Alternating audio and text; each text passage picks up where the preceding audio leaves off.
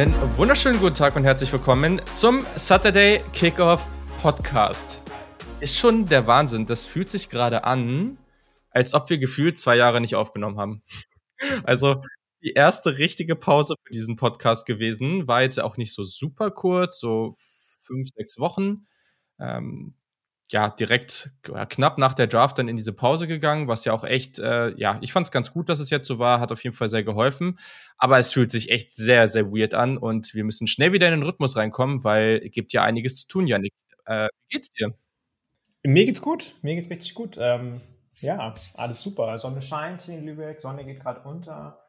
Also scheint und geht unter, aber trotzdem ist hier Bombenwetter. Ähm, ja, mir geht's gut. Mit der ging es auch mit der Pause gut, muss ich sagen. Ähm, ich habe das Gefühl, dass es fast schon dann aber doch wieder verflogen ist, die zumindest die letzten zwei, drei Wochen jetzt vor der Aufnahme, weil wir natürlich doch auch vorher schon wieder gequatscht haben, was wir wo Klar. wie machen.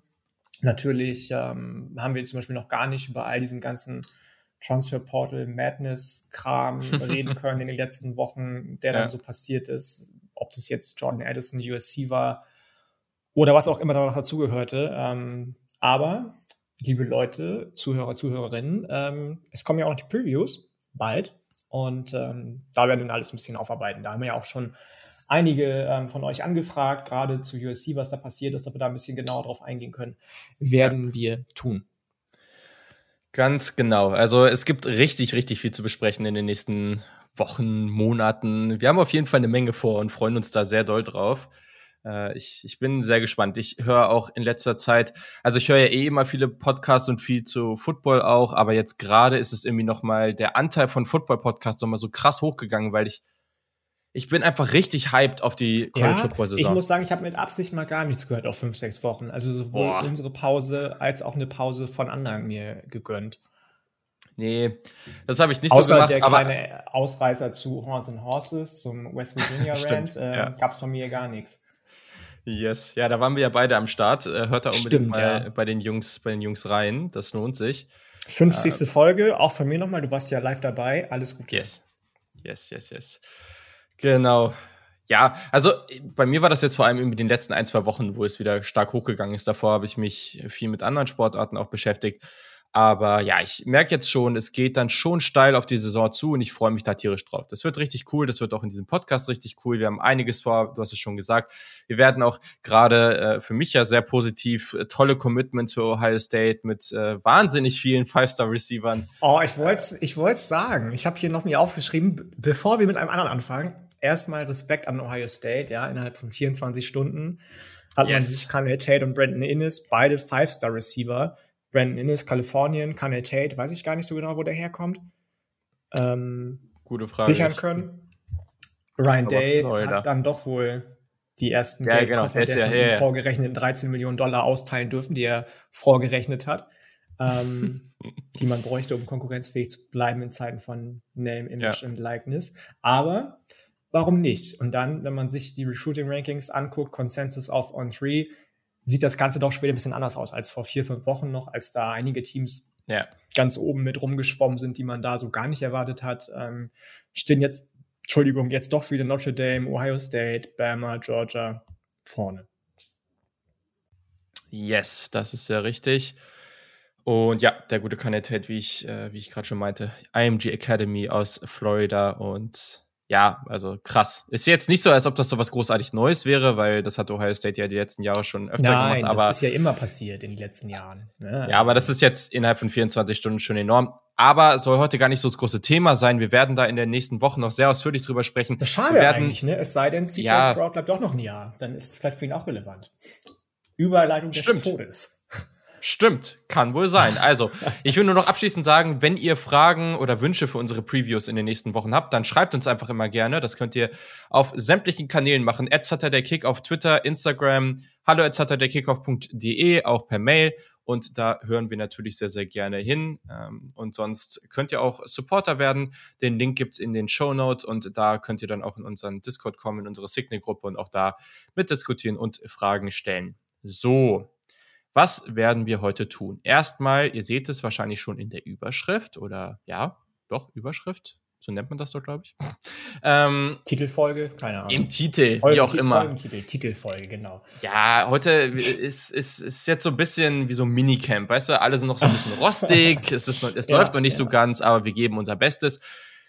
Wir machen einen, ja, way too early wir werfen einen way too early Blick auf die Quarterback-Klasse 2023. Das haben wir letztes Jahr auch schon gemacht es wird auch nicht bei den Quarterbacks bleiben. Wir werden in der nächsten Folge auch die restlichen Spieler, es wird also auch, ähm, ja, weil wir heute eine Draft machen, wird es da auch dann eine Non-Quarterback-Draft mit den Prospects, die eben keine Quarterbacks sind, geben für die nächste Draftklasse. Und das ist immer so unser Weg, ja, auf eine spielerische Art und Weise uns einfach mal darauf vorzubereiten. Wir haben uns einiges schon mal an Tape und einfach grundsätzlich ein bisschen was angeguckt zu den Spielern, um einfach mal reinzugehen, um zu schauen, okay, wer sind das für, wie sind die Spieler drauf, wo stehen die auch gerade? Und was müssen die noch verbessern und wo sind sie eben schon gut? Und das jetzt mal in so eine Reihenfolge zu bringen. Das werden wir jetzt draften. Das kann man dann natürlich nächstes Jahr oder nach der Draft dann nochmal oder auch nach der Saison nochmal Revue passieren lassen und nochmal drauf schauen, was haben wir hier eigentlich gemacht und wer stand besser da. Ihr könnt uns natürlich auch im Nachhinein wissen lassen, wessen Team oder wessen Quarterback-Team ihr besser findet. Ähm, ja, und es geht vor allem, das hat mir jetzt vor der Folge gesagt, darum, wen würden wir Stand jetzt am höchsten ziehen. Also das ist natürlich bei einigen Quarterbacks, die mehr Erfahrung haben, sicherer und bei anderen muss man vielleicht ins Risiko gehen. Aber ich glaube, das trifft es so ganz gut, oder? Ich glaube auch. Ich glaube auch. Ich bin am Ende gespannt, ähm, wer da sehr, sehr. bei wem rauskommt. Ähm, wir hatten uns ja ein paar Quarterbacks schon runtergeschrieben zusammen, die vielleicht vorkommen könnten, die man vielleicht auch gesehen Viele. haben sollte, ja. um am Ende ein bisschen dann doch ein, zwei Sätze zu jedem sagen zu können. Aber vor allem nach den ersten dreien, die ja in so ziemlich jedem Consensus im Moment ähnlich sind, ähm, bin ich gespannt. Da ist schon mal die erste interessante Thematik drin, weil ich bin mir nicht so sicher, ob es eine klare Top 3 gibt. Aber okay, da werden wir gleich mal. Hot Take. das werden wir dann gleich mal in Ruhe sehen. Und ja, mal gucken. Ich bin mir ganz unsicher, weil es gibt so ein paar Spieler, die, die sind eher so, die sind eher so sicher, aber haben nicht so das Upside. Dann gibt es andere, die haben enormes Upside, aber die sind echt so, mit denen weiß ich überhaupt nicht, was ich machen soll. Und ich habe auch kein gutes Gefühl, wann ich die hier ziehen soll, weil wenn du den früh ziehst und der andere hätte den irgendwie erst super spät oder gar nicht gezogen, es wird lustig. Das auf jeden Fall. Grundsätzlich. Aber ist ja nun mal so. Draft ist immer auch ein Shit in Crapshot. Yeah. Also.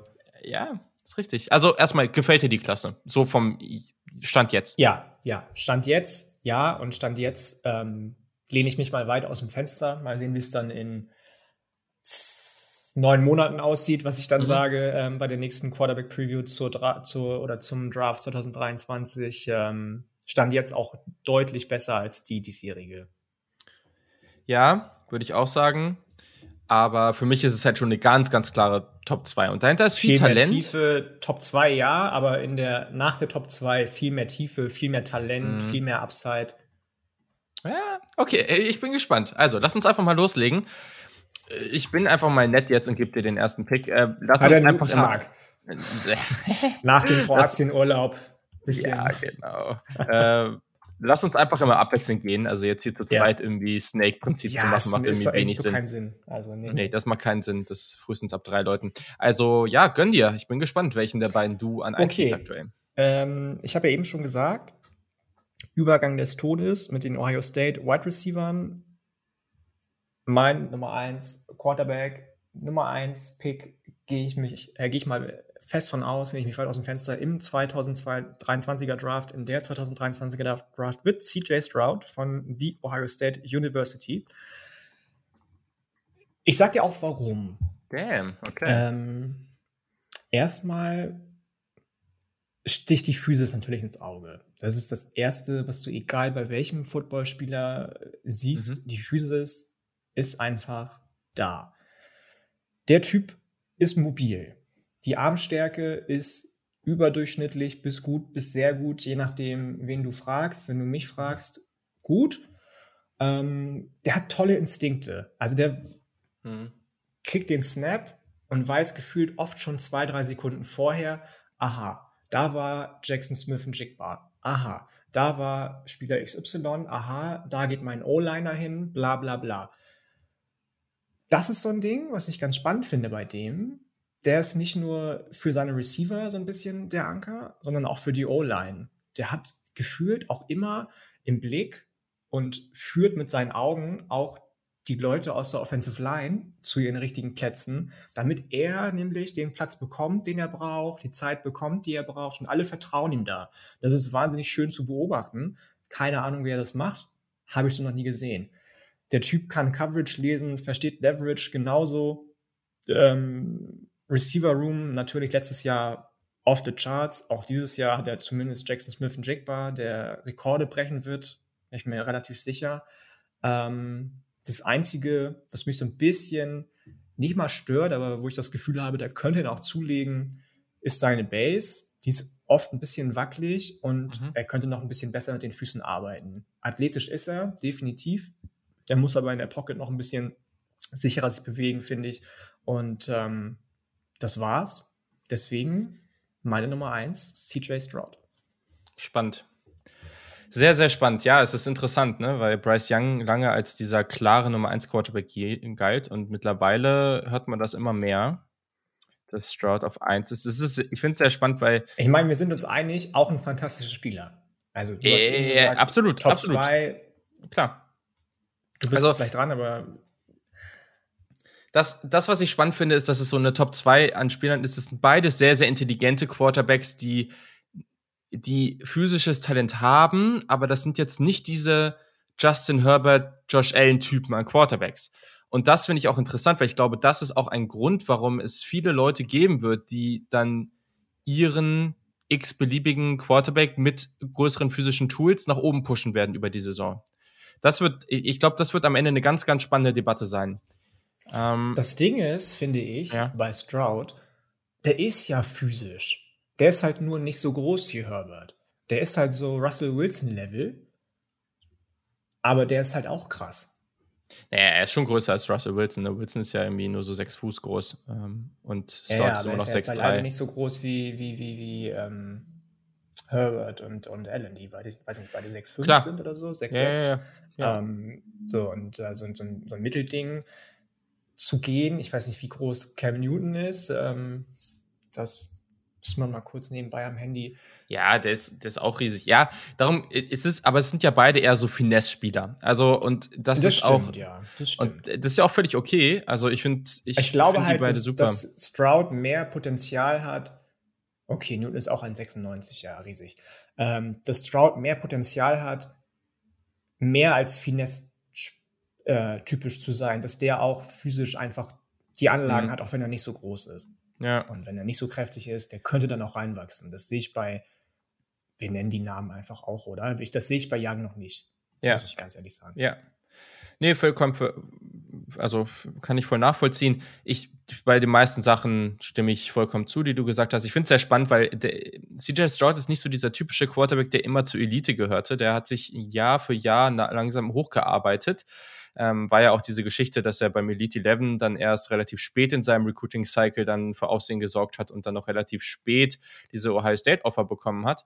Und das ist schon echt cool. Also diese stetige Entwicklung zu sehen, dass er technisch schon relativ weit ist, ähm, diese wirklich gute Mobility, wie er durch seine Reads geht, ich finde, der hat schon noch ein paar Placement-Fehler drin. Ähm, Decision-Making ist meist gut, aber es gibt auch da noch Fehler. Natürlich ist das kein perfektes Prospect, aber das, das gibt's eh nicht. Ähm, ich bin, ich bin total gespannt, aber genau, also bevor wir, ich meine, klar, wir reden jetzt über die beiden am meisten, über die werden wir auch noch viel reden. Mein Pick hier an der Stelle natürlich ganz offensichtlich, Bryce Young von Alabama. Hm. Und ich muss auch ganz ehrlich sagen, zum aktuellen Zeitpunkt möchte wär, also ich lege mich noch nicht fest, auch, das werden natürlich viele noch nicht machen, aber ich lege mich gerade noch ganz klar nicht fest, wen ich von den beiden an eins habe. Ich kann das für mich noch überhaupt nicht beantworten. Ich finde die beide wirklich super spannend. Und äh, ja, hätte mich jetzt mit dem ersten Pick auch schwer getan, jetzt hier, wen ich jetzt hier wirklich nehmen soll. Äh, mag die beide sehr gerne. Bryce Young ist halt einfach ein unglaublich geduldiger und gelassener Spieler in, in seiner, in seiner Spielweise. Ich finde den unter Druck so toll. Also der hat immer, als ob der diese, als ob der so Augen im Hinterkopf hat. Ich finde es unglaublich beeindruckend. Ähm, gutes Placement, ähm, ja, der liest das Feld gut, äh, die, der Release, es wirkt alles sehr, sehr entspannt, sehr, sehr qualitativ hochwertig. Die Athletik reicht völlig aus. Der ist natürlich auch sehr, sehr beweglich. Vielleicht ist dieser Straightline-Speed nicht so da, der ist schwer in den Griff zu bekommen. Der ist halt physisch wirklich nicht beeindruckend, auch nicht von der Statur. Der ist schon eher kleiner, der ist sehr schmal, da muss man schon aufpassen. Ähm, und es gab auch durchaus zum Beispiel gegen Teams wie Florida, die in der Defensive vor allem in Coverage sehr physisch waren, da war die Accuracy auch nicht immer so super ideal und der hat auch sieben Interceptions gehabt und es gab auch noch andere Plays, die hätten in Ballverlusten enden können. Also auch in Bryce Young, der immer so als dieses perfekte Prospect dargestellt wird, auch der hat noch wirklich Raum zur Verbesserung. Ähm, aber das ist halt wirklich jemand, dem ich man hat einfach ein unglaublich gutes Gefühl, ein unglaublich sicheres Gefühl, wenn man den in der Offense sieht. Also ich habe selten, immer wenn ich was gesehen habe von Alabama, gedacht so, dass das jetzt irgendwie schief gehen kann, weil Bryce Young das auch so heftig ausstrahlt und auch ein CJ Stroud hat so eine unglaubliche Gelassenheit auf dem Feld. Natürlich noch nicht Anfang letzter Saison, wo er dann irgendwie komplett neu reingekommen ist, aber mit der, Saison, mit der Zeit hat er das auf jeden Fall bekommen. Und das macht diese beiden Spieler total aus. Ähm, ich bin total gespannt, wie sich dieses Rennen entwickeln wird. Würde aber auch noch nicht komplett ausschließen, dass da jetzt noch ein dritter oder vierter Quarterback reinkommt. Ich kann es nur jetzt gerade noch nicht so richtig sagen, wer das ist.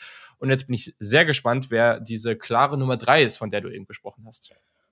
Ähm, ja, also erstmal Bryce Young, klar, kann ich auch alles nur so bestätigen, was du gesagt hast. Ich liebe mhm. seine Vision. Ich liebe, dass der eigentlich schon viel zu gut ist in all dem, was er macht und viel zu sicher und viel zu zu alt in Anführungsstrichen in all dem, was er macht und ja, einfach ja. so so konstant. Ähm, ist ein toller Chain Mover, das hast du schon gesagt. Fußarbeit ist, ist super.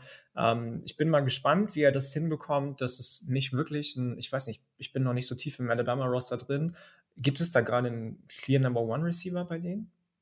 So, weil ich meine, sind wir uns einig? Er hatte letztes Jahr eine Waffe, Tour hatte Waffen, Mac Jones hatte Waffen. Ja. Bei Stroud gleiche Frage. Ja. Alles gut, er verliert auch zwei, aber der hat immer noch Jackson Smith und Jigba.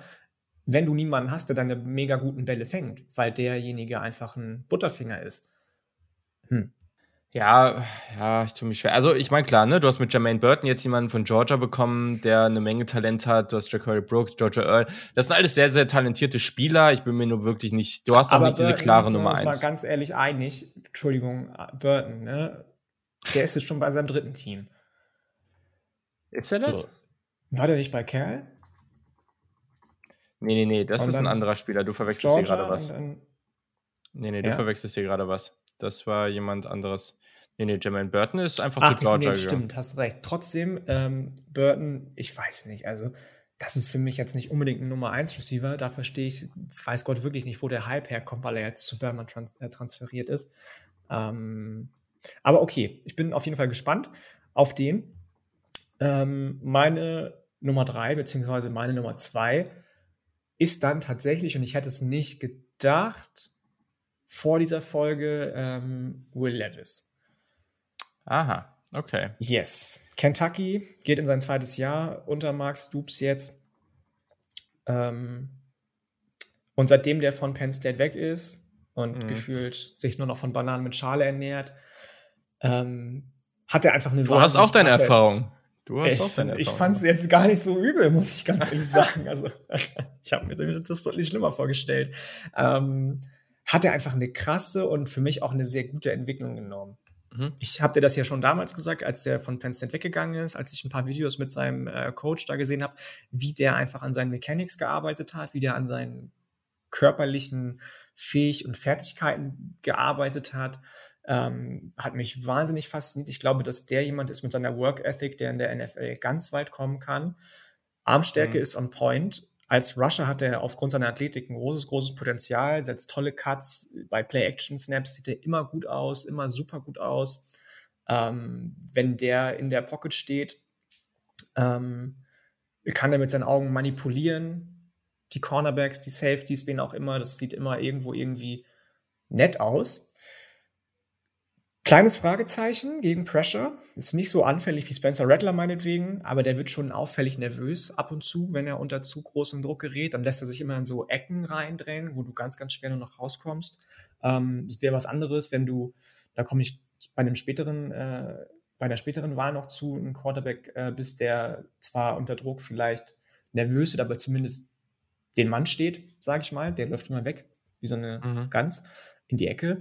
Ähm, Und genauso wie er mit seinen Augen manipulieren kann, kann er mit seinen Augen aber leider auch too obvious den äh, Spot des Balls irgendwie im Voraus verraten, indem er sich so ein bisschen festguckt an seinem Target. Das ähm, muss und sollte man abstellen.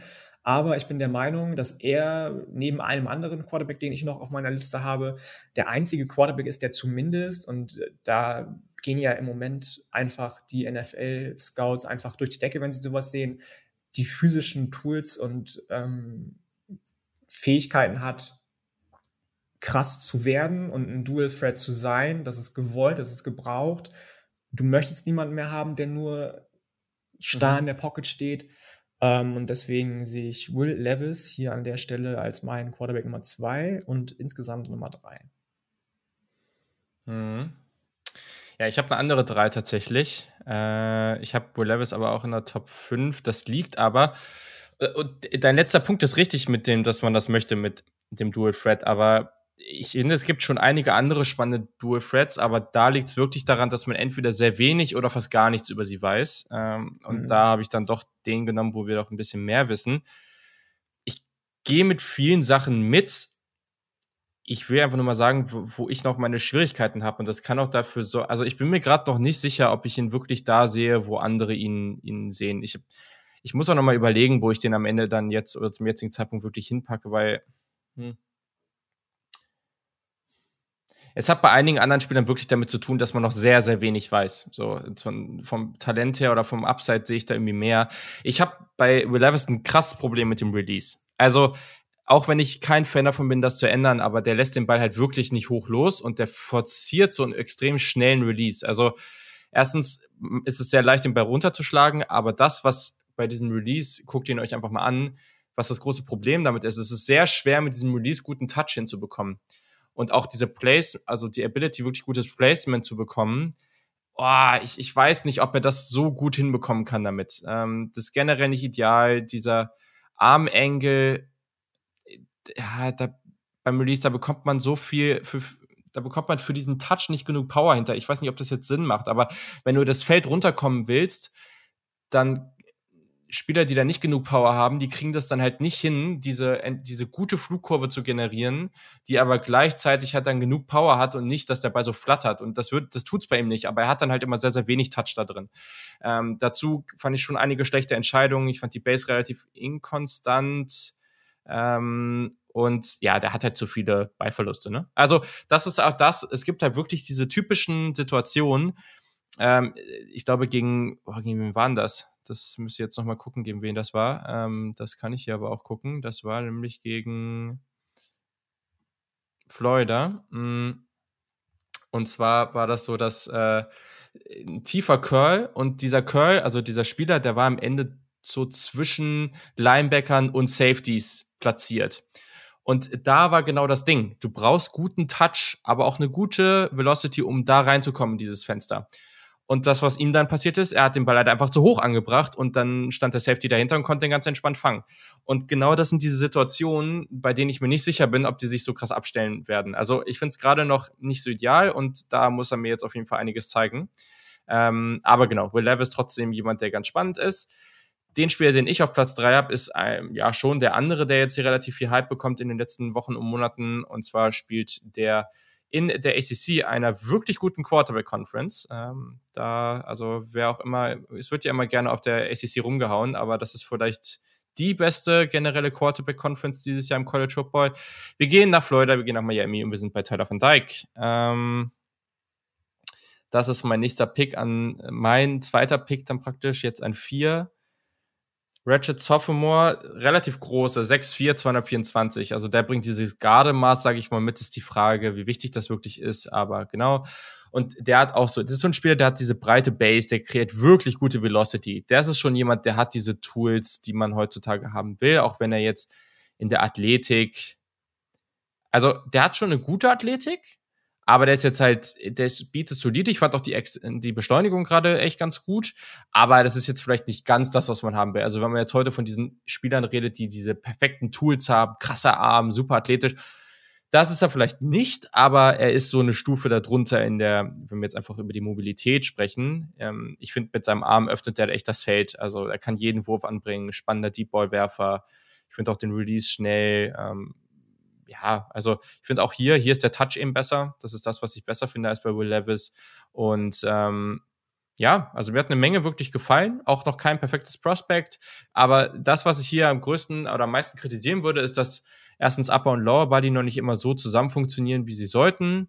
Äh, verlässt teilweise unnötig die Pocket und der verlässt sich noch viel zu stark auf seinen Arm. Also das kann, der hat einen guten Arm, aber halt in, du darfst das auch nicht in jeder Situation komplett herausfordern und das macht er noch viel zu viel. Da kann er noch stark dran arbeiten. Gerade weil er halt relativ streaky ist. Also hat einfach seine Phasen, in denen der Ablauf, der Release, das alles irgendwie ein bisschen ungenau wird und ja, also gibt doch gibt noch viel Raum zur Verbesserung, aber die Tools sind schon sehr, sehr spannend, gerade als Passer und deswegen habe ich ihn jetzt hier auf Platz drei beim Ranking und bekomme ihn jetzt hier an vier. So, und danach wird es echt wide open, finde ich. Das hoch, danach wird's da ist bei mir noch lange nicht. Ähm, Krass. Darf, darf ich bei ihm zu, zu, ihm trotzdem schon was sagen oder später? Nö, hau raus, einfach. Ähm, also ich, ja, ich, ich sehe das, das ähm, was so glaring an ihm ist, definitiv, was so wie heißt das nochmal, was, was, was ihn so sexy macht? Das den Appeal, den sehe ich.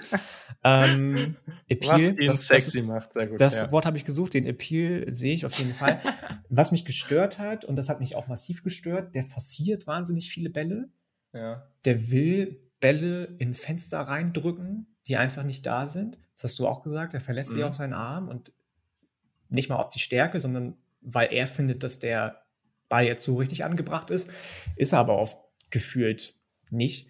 Ähm, also prinzipiell mag ich ihn auch, gar keine Frage. Alles das, was du gesagt hast, die breite Base, mega, der hat einen tollen Körper. Mhm. Ähm, was mich so ein bisschen stört bei den Mechanics ist, ähm, der wirft immer so mit der Schulter nach unten. Der bleibt nicht gerade mit der Schulter, sondern der, ich habe immer das Gefühl, der, der wirft nach unten. Und während der Ball noch in der Hand ist, ist die Schulter schon unten. So, und ähm, das führt irgendwie irgendwo oft dazu, dass der Ball am Ende trotz aller Armstärke dann am Receiver angekommen irgendwo doch in Richtung äh, Bodycatch für den Receiver ausartet, in Anführungsstrichen. Und das ist natürlich immer für den Ballempfänger, für den Passempfänger ein bisschen schwierig. Kann man bestimmt abstellen. Wie gesagt, Will Levis hat da auch in einer Offseason dran arbeiten können, aber im Moment gefällt mir das noch nicht so gut. Okay, sehr interessant. So, und für mich wird das Board jetzt ziemlich wide open äh, und finde es extrem ja, schwer, das finde es sehr, sehr schwer, das einzuschätzen. Und deswegen, äh, um das Ganze ein bisschen spannender zu machen, äh, gehen wir jetzt erstmal in die Werbung. So, einige College Football Programme haben sich äh, in den letzten Monaten ja auch im Transferportal umgesehen und sowas ähnliches haben wir auch gemacht. Zumindest haben wir auch mal geschaut, dass wir was Neues ausprobieren. Und zwar ist das unser neuer Sponsor und zwar ist das Hello Fresh. Habt ihr bestimmt schon mal gehört. Solltet ihr unbedingt mal ausprobieren, zumindest meiner Meinung nach. Ich bin mal gespannt, Janik. Ich weiß noch gar nicht, wie deine Erfahrung war, deswegen hau doch mal raus.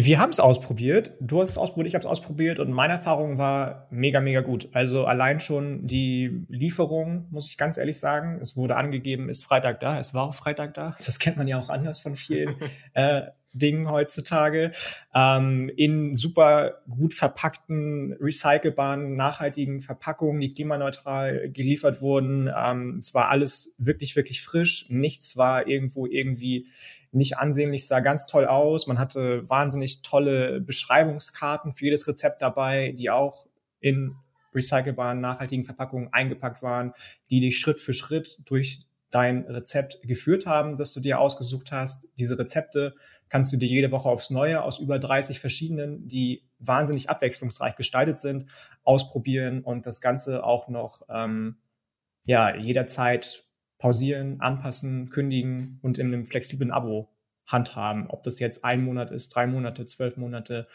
only God knows. Ich war ähm, sehr, sehr positiv begeistert. Sehr nice. Äh, Hat es auch irgendwie coole Rezepte? Also irgendwas, was, was dir besonders gut gefallen hat? Äh, alles, muss ich sagen. Alles. Also egal, ob das jetzt irgendwelche Tartelets waren, was ja ähnlich wie einem Flammkuchen ist, nur mit Blätterteig mhm. oder ähm, Maiskolben, ich weiß gar nicht, ob das Ragout war oder Maiskolbenpfanne, habe ich irgendwie mehr ausgesucht gehabt und dann noch, ähm, das war das, was ich zuerst gemacht hatte, alles super easy, super einfach zu machen. Wie gesagt, tolle Anleitung, es ging super fix. Ich war begeistert. Sehr, sehr nice. Das klingt auch wirklich gut. Äh, ich kann da auch nur zustimmen. Also meine Erfahrung war da auch super positiv. Was ich echt cool fand, war, dass ich habe vorher irgendwie nie irgendwelche Sachen paniert. Also das, da habe ich mich irgendwie nicht so richtig dran getraut und da gab es jetzt eine relativ einfache ja, Anleitung, wie ich das zu tun habe und habe das mal mit Tofu ausprobiert und auch mit, äh, mit Jackfruit und das war richtig, richtig nice. Also ich war ah, total okay. begeistert, hat richtig, war auch irgendwie ganz cool, das mal so selber zu machen und trotzdem dann natürlich die ganzen Zutaten zu haben und die Anleitung zu haben. Äh, meine Freundin war auch mega begeistert, also das war echt ein voller Erfolg und es gibt ja auch so ein paar richtig nice, aber limitierte Fresh Summer Gerichte zur Auswahl für euch jetzt, ähm, die ihr jetzt sofort euch holen könnt. Deswegen denkt, das könnte auch nochmal ganz nice sein. Ich komme aus dem begeistert sagen auch gar nicht mehr raus. Ähm, das sind Gerichte, die zum Beispiel Spitzpaprika beinhalten mit Tzatziki-Salat. Die Spitzpaprika wird dann gratiniert, was ja auch so ein bisschen mit, ähm, mit Käse, Weichkäse einmal kurz wie im Salamander, sagt man in der Fachsprache, überbacken ähm, wird. Ich habe eben schon zu dir gesagt, Brotsalat mit gebackenen Nektarinen, mega Idee. Ich habe noch nie gehört, dass man Brotsalat macht, aber mit Nektarinen zusammen stelle ich es mir richtig, richtig gut vor. Und Hummus Bowl mit Knusperaubergine, Hummus, wenn der gut gemacht ist, mit Tahin, Olivenöl, bisschen, was weiß ich nicht, alles dabei. Ähm, also tolle, tolle Sachen auf jeden Fall. Absolut, absolut. So, und jetzt haben wir genug darüber geschnackt. Also, äh, was müsst ihr tun? Ihr bekommt einen Gutscheincode und zwar heißt der HF, also wie HelloFresh, HF Saturday, alles groß. Und mit diesem Gutscheincode spart ihr in Deutschland und Österreich bis zu 90 Euro auf die ersten vier Boxen von HelloFresh kostenlosen Versand für die, ersten, für die erste Box gibt es auch noch oben drauf dazu. Also total cool. Und der Code ist nur für NeukundInnen einlösbar. Für die Schweiz äh, gilt das Ganze mit 140 Schweizer Franken auf die ersten vier Boxen. Also der Code ist HF Saturday, alles groß geschrieben. Der Link ist hellofresh.de slash podcast. Es gibt die Links und alles auch nochmal in den Show Notes und die Links gibt's auch äh, separat für Österreich und die Schweiz und all das äh, findet ihr auch in den Show Notes. Also guten Appetit und äh, viel Spaß mit euren Boxen. Lasst es euch schmecken. So, der fünfte Pick ähm, von zehn. Also wir sind jetzt ungefähr in der Mitte angekommen, ziemlich genau in der Mitte.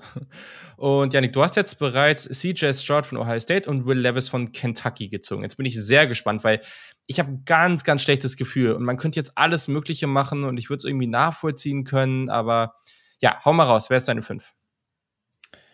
Meine fünf und ähm, ich erwarte jetzt, weil du da vorhin auch schon was zu gesagt hast, dass du, sobald ich einen Spieler genannt habe, den ähm, ja quasi vorstellst, weil ich habe schon genug zu dem gesagt in der letzten Folge vor der Pause, ist Malik Cunningham, ACC, du hast es gesagt, Quarterback Conference, Louisville. Das ist halt echt crazy, ne? Ah. Ja. Boah, ich weiß gar nicht, wie ich darauf reagieren soll. ich habe es ähm. letzte Folge vor der Pause schon gesagt. Für mich. Ja, ich weiß. Ja, noch ein bisschen roh, aber Lama Jackson nicht nur 2.0, Lama Jackson. Äh, also, du siehst ihn athletisch auf Lama Jackson Niveau? Okay, Lama Jackson 2.0. Punkt für dich. Weil ich, okay, krass. Weil, also natürlich ist das jemand, der. Ja, nicht ganz. Sie, hast recht. Nein, der, der, klar ist der da wirklich gut aufgestellt, aber Lama Jackson ist halt für mich so der athletischste, vielleicht sogar Spieler ever und, und Quarterback. Also, das finde ich schon heftig. Und der hat auch schon eine Menge gemacht, keine Frage. Ne? Also äh, Cunningham hat sich schon enorm verbessert. Ich hätte vor, vor gewisser Zeit irgendwie gar nicht damit gerechnet, dass wir hier irgendwie in entferntester Weise über, über ihn sprechen. Ich finde auch die Accuracy mittlerweile ist overall eigentlich echt solide, gerade auch bei so kurzen Routen. Mh, hm, ist es deutlich besser geworden. Ähm, aber ich, ja, also ich, das ist einer dieser Spieler, wo ich sage, der Arm ist halt nicht da, wo ich, wo ich, wie soll ich das am besten sagen? Es gibt so eine Gruppe an Spielern, die, ähm, wo ich, die mir noch zu roh sind, wo ich mir noch nicht so ganz sicher bin, was ich mit denen mache. Und da gibt's welche, die haben extrem wenig Erfahrung und es gibt welche, die haben solide Erfahrung und da gehört jetzt auch, er jetzt auch zu, hat ja schon einige Spiele gemacht. Hm Oder auch schon sehr viele.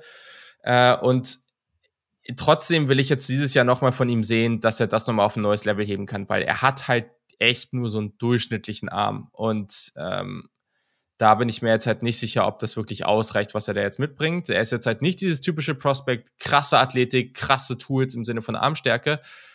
Oh, also für mich, ich kann es ganz einfach so sagen, für mich ist er aktuell noch nicht in Frage gekommen für diese ersten zehn Picks. Ähm, und das kann sich aber natürlich ändern. Hm, Gerade sehe ich es aber noch nicht. Also ich habe auch Leute gesehen und gehört, auch auf YouTube und was weiß ich nicht wo, die den mit Robert Griffin eher vergleichen als mit Lamar Jackson, was dann auch okay. die Armstärke vielleicht irgendwo irgendwie mit einbezieht, die bei ihm nicht so unbedingt krass da ist. Ähm, klar muss der an der Anticipation noch ein bisschen arbeiten. Seine Pocket Awareness ist nur überdurchschnittlich, aber alles andere, ähm, was ihm im Moment fehlt, fehlt ihm, glaube ich, einfach deswegen, weil er weil er nicht der Running Quarterback sein darf, sondern weil er der sein muss in dem Louisville Scheme. Ich glaube, ja. hätten die ein anderes Scheme, das ihm ein bisschen mehr zugutekommen würde, das dann meinetwegen ähnlich ist wie das der Baltimore Ravens, ähm, kann der einfach durch die Decke gehen. Und mhm. ähm, der hat Poise, der hat dann eben die Mobility, der kann, obwohl er die Armstärke nicht unbedingt hat, jeden Wurf machen zumindest, aber ihn anbringen ist eine andere mhm. Frage. Ähm, der geht gut durch die Reads, obwohl das nicht sehr gut ist. Der hat alles so auf einem überdurchschnittlichen, aber nicht sehr guten Level, mit Ausnahme der Athletik und der Mobilität, die beide krass sind. Und ähm, diese ganze Kombination von dem ähm, und ich weiß gar nicht, wie alt er ist. Ich habe immer das Gefühl, dass er noch sehr jung ist, aber ist er, glaube ich, gar nicht. Ne? Ich ja, der ist schon ganz schön lange am Start. Wir, also, wir reden schon lange über den, genau. Ähm, aber ist der, ist der schon so alt? Warte mal, ich, ich kann mal gucken hier nebenbei. Ähm, ja, also er ist jetzt schon 23. Der wird jetzt, ja, okay. er wird 24 Jahre alt sein. Zu, ist noch nicht so, ist nicht mehr so jung. Ich habe trotzdem das Gefühl, dass da noch viel geht bei dem. Okay. Ähm, und deswegen, weil ich eben sehe, wie sich die Leute nicht nur nach Dual Threat, sondern nach einem zweiten Lama Jackson, weil der regelmäßig einfach ein Mismatch ist für, für mhm. Defensive Coordinators in der NFL, die Finger lecken, ähm, habe ich da ein bisschen auch auf Upside gedraftet jetzt und ähm, nehme mal die Cunningham. Spannend. Also, äh, es kann natürlich sein, dass ich irgendwann auf den Hype-Train mit aufsteige, aber ich äh, werde dir hiermit versichern, dass er, dass du natürlich immer, immer vorne in der Lok sitzen wirst äh, von diesem Hype-Train. Das, das äh, auf jeden Fall. Das kann ich, das kann dir niemand mehr nehmen. äh, ja, und was mache ich? Ich gehe jetzt hier. Äh, ja, es ist, es ist gar nicht der einzige, aber ich gehe jetzt hier mit dem anderen Typen, den ich jetzt gerade schon einige Male indirekt beschrieben habe, nämlich mit man muss jetzt sagen, Cunningham hat halt schon verdammt viel Erfahrung und ich gehe jetzt hier mit dem kompletten Gegenteil davon. Ich gehe mit Anthony Richardson von Florida. Ähm, ich, es ist, bei dem geht es auseinander wie bei keinem zweiten gefühlt. Also es gibt die Leute, ich habe auch schon von, von echt guten Draft-Experten gesehen, was heißt, ne, also Leute, die halt, die, die jetzt auch irgendwie sehr, sehr aktiv sind, die vielleicht jetzt auch nicht irgendwie auf äh, bekannten Seiten schreiben, aber die sich schon ziemlich Fulltime damit beschäftigen, die den irgendwie in Runde 2, 3 aktuell stecken. Und ich habe, ich kenne andere Leute, die sich auch teilweise sehr, sehr lautstark auf Twitter äußern, ähm, die sagen so, wie kann man jetzt bei dem überhaupt irgendwas als Passer sehen? Und ich finde beides irgendwie schon legitim. Aber hier ist genau das. Der Typ ist 21 Jahre alt, wenn er, wenn, wenn er, falls er nächstes Jahr gedraftet werden sollte. Er ist 6'4, 236 Pfund. Und der hat ein so beeindruckendes physisches Tool, äh, Profil. Also der hat alle Tools dieser Welt. Das ist ein ultra heftiger Athlet. Ähm, der hat einen brutal starken Arm. Ich habe es gesagt, der hat sehr wenig Erfahrung. Der hat nur 66 Karrierepässe. Der hat fast so viele Rushing Yards wie Passing Yards. Das ist alles nicht ideal. Aber ich habe es mir natürlich schon ein bisschen genauer angeguckt. Ich finde, die Ansätze im Pocket Movement ist ganz gut. Es gibt Placement und Accuracy auf Tape, auf jeden Fall. Also er hat gute Bälle dabei. Das war natürlich relativ wenig bisher, aber es gibt wirklich starke Bälle. Der hat, bringt, das finde ich cool. Neben die, mit diesem starken Arm bringt er wirklich Touch mit. Das hat er schon relativ häufig gezeigt für die Anzahl der Bälle, die er jetzt bisher geworfen hat. ähm, Downfield, außerhalb der Pocket kann der heftige Plays machen. Ich finde, der weicht Druck gut aus. Der Release ist noch nicht perfekt, aber er generiert damit schon echt coole Velocity. Also das kommt da, der Ball kommt da schon richtig rausgeschossen. Und deswegen ist auch die Frage, ob man da großartig was ändern müsste.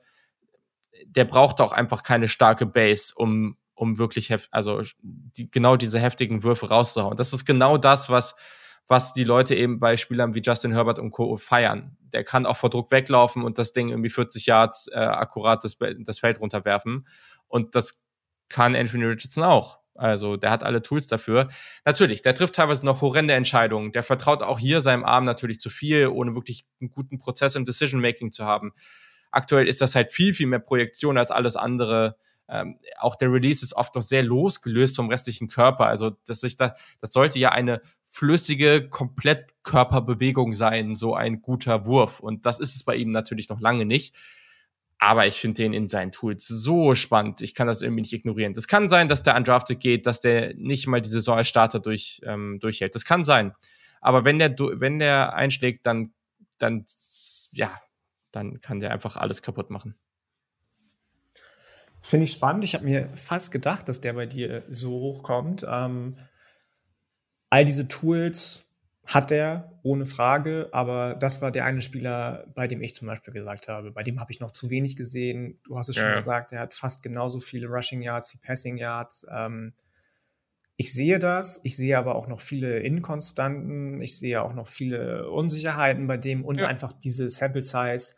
Klar, Joe Burrow hat auch nur eine geile Saison gehabt, bevor er als Nummer eins gegangen ist zu Cincinnati und jetzt der sowas von klare Nummer zwei Quarterback ist in der AFC North.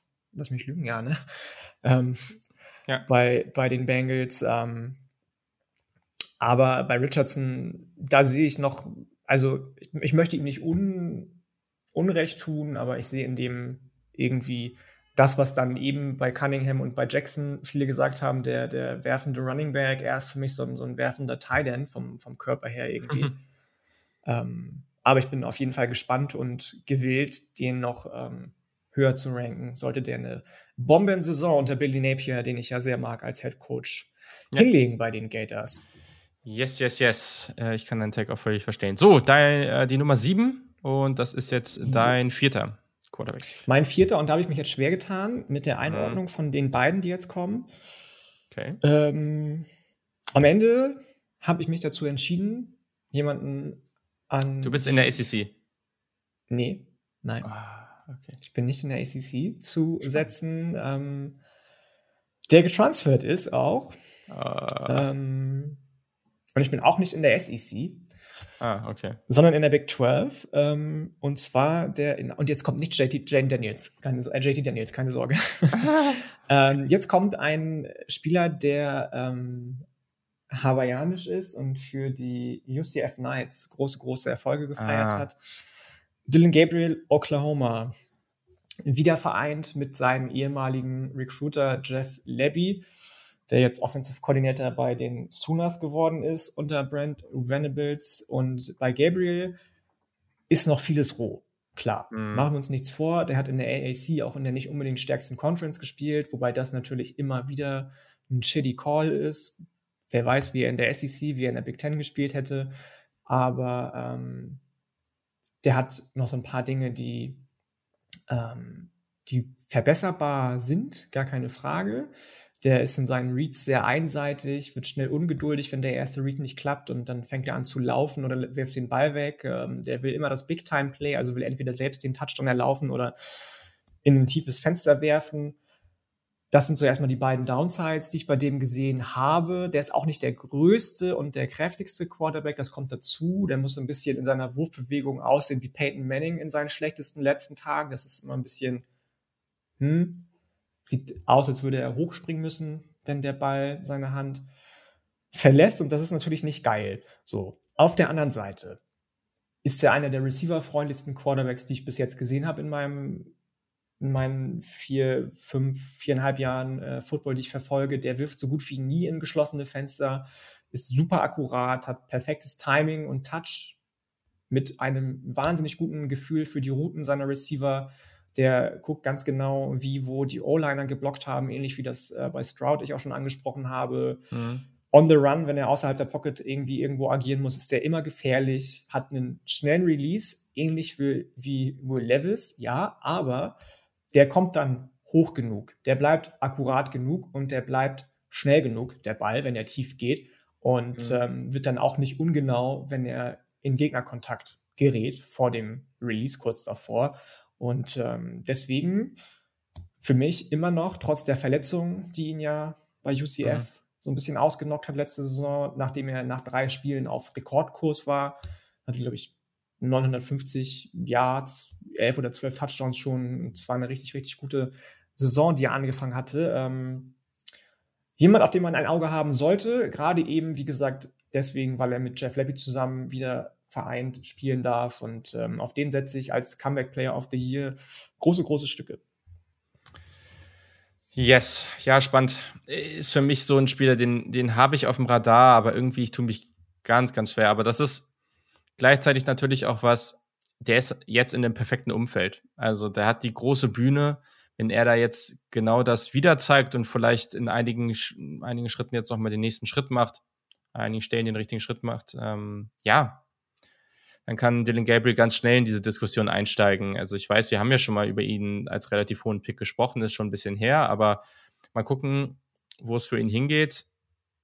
Die Plattform ist da, es ist alles drin. Jetzt muss er nur noch einiges oder er muss jetzt nur noch seine Chance nutzen und dann mal gucken, wo wir bald über ihn sprechen. Ist eine super Überleitung übrigens auch. Äh, ich, ich weiß jetzt nicht, ob ich für diesen Pick jetzt total gebasht werde. Jetzt, ich, ich glaube nicht unbedingt von dir, aber so generell aber ich habe dann diesen Namen in, meinem, in meiner Tabelle hier gesehen und dachte, ja, irgendwie ganz ignorieren können wir ihn ja jetzt auch nicht. ähm, ja, ich tue es jetzt aber. Äh, ehemals Oklahoma, jetzt South Carolina. Ich äh, nehme Spencer Rattler. Es, es ist so, so schwer und das, das, das große Ding ist ja jetzt auch, dass er jetzt in einem der schwächeren Teams der SEC spielt. Es kann halt wirklich sein, dass die richtig aufs Maul bekommen da. Und da muss er dann erstens die Einstellung an den Tag legen und wirklich zeigen, dass er dieses Team da rausholen möchte. Und dann kann es halt auch sein, dass er viel, viel weniger Unterstützung von seinem Umfeld haben wird, einfach auf dem Platz, als er es vorher hatte.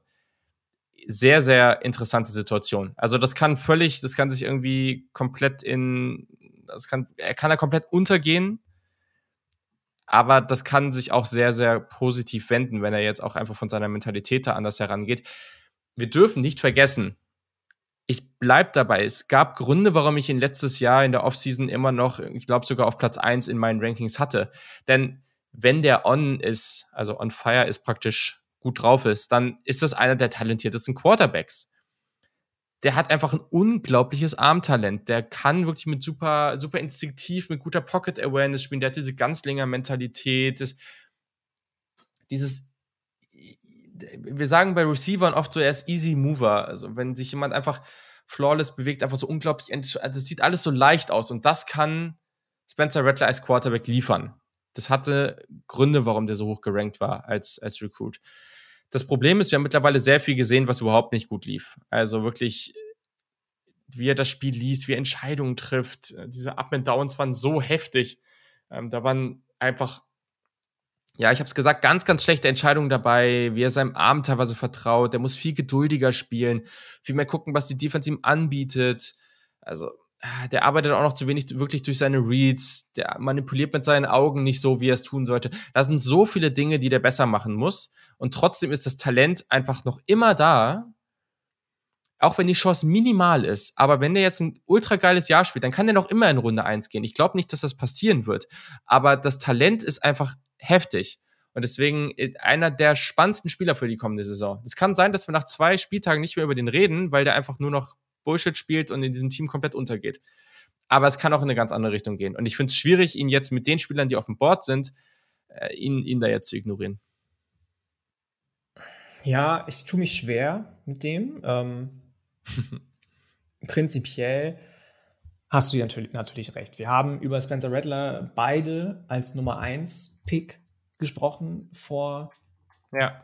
nicht mal einem Jahr ähm, ja. und auch noch nicht mal vor einem Dreivierteljahr, bevor bei Oklahoma dann alles in die Grütze gegangen ist. ich, und das wissen alle, glaube ich, inzwischen, der oder die den Podcast verfolgen, ähm, habe das größte Problem mit seinem, mit seinem, ähm, mit seiner Arbeit gegen Druck. Da ist er einfach völlig lost, wenn er unter, unter ähm, Druck gerät in seiner Pocket, wenn die zusammenbricht. Alles andere hast du schon gesagt. Prinzipiell ist er natürlich in einem tollen Umfeld jetzt mit Shane Beamer, der ihn, ähm, der auch vielleicht die Probleme versteht, die er bei Oklahoma eventuell gehabt hat, weil der ja auch ein Oklahoma-Kind in Anführungsstrichen ist. Mhm. Ähm, der hat jemanden dazu bekommen im Receiver Room mit Austin Stoner, der auch bei Oklahoma für ihn Tight End gespielt hat.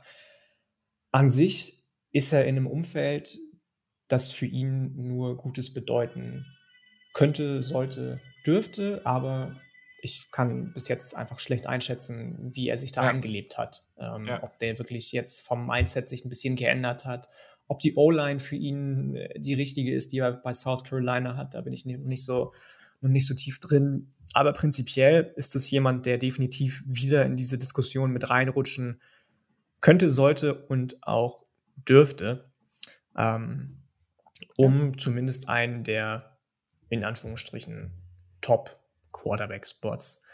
Ähm, kommen wir zu meinem letzten Platz schon, oder? Zu meinem ja, Platz 5? die ist Pick 9, ja. Also Pick 9. Ja. Oh, okay. Und jetzt kommt nicht Tyler Van Dyke, der wäre mein Pick danach gewesen. Also meine wow. Nummer 1, 2, 3, 4, 5, 5.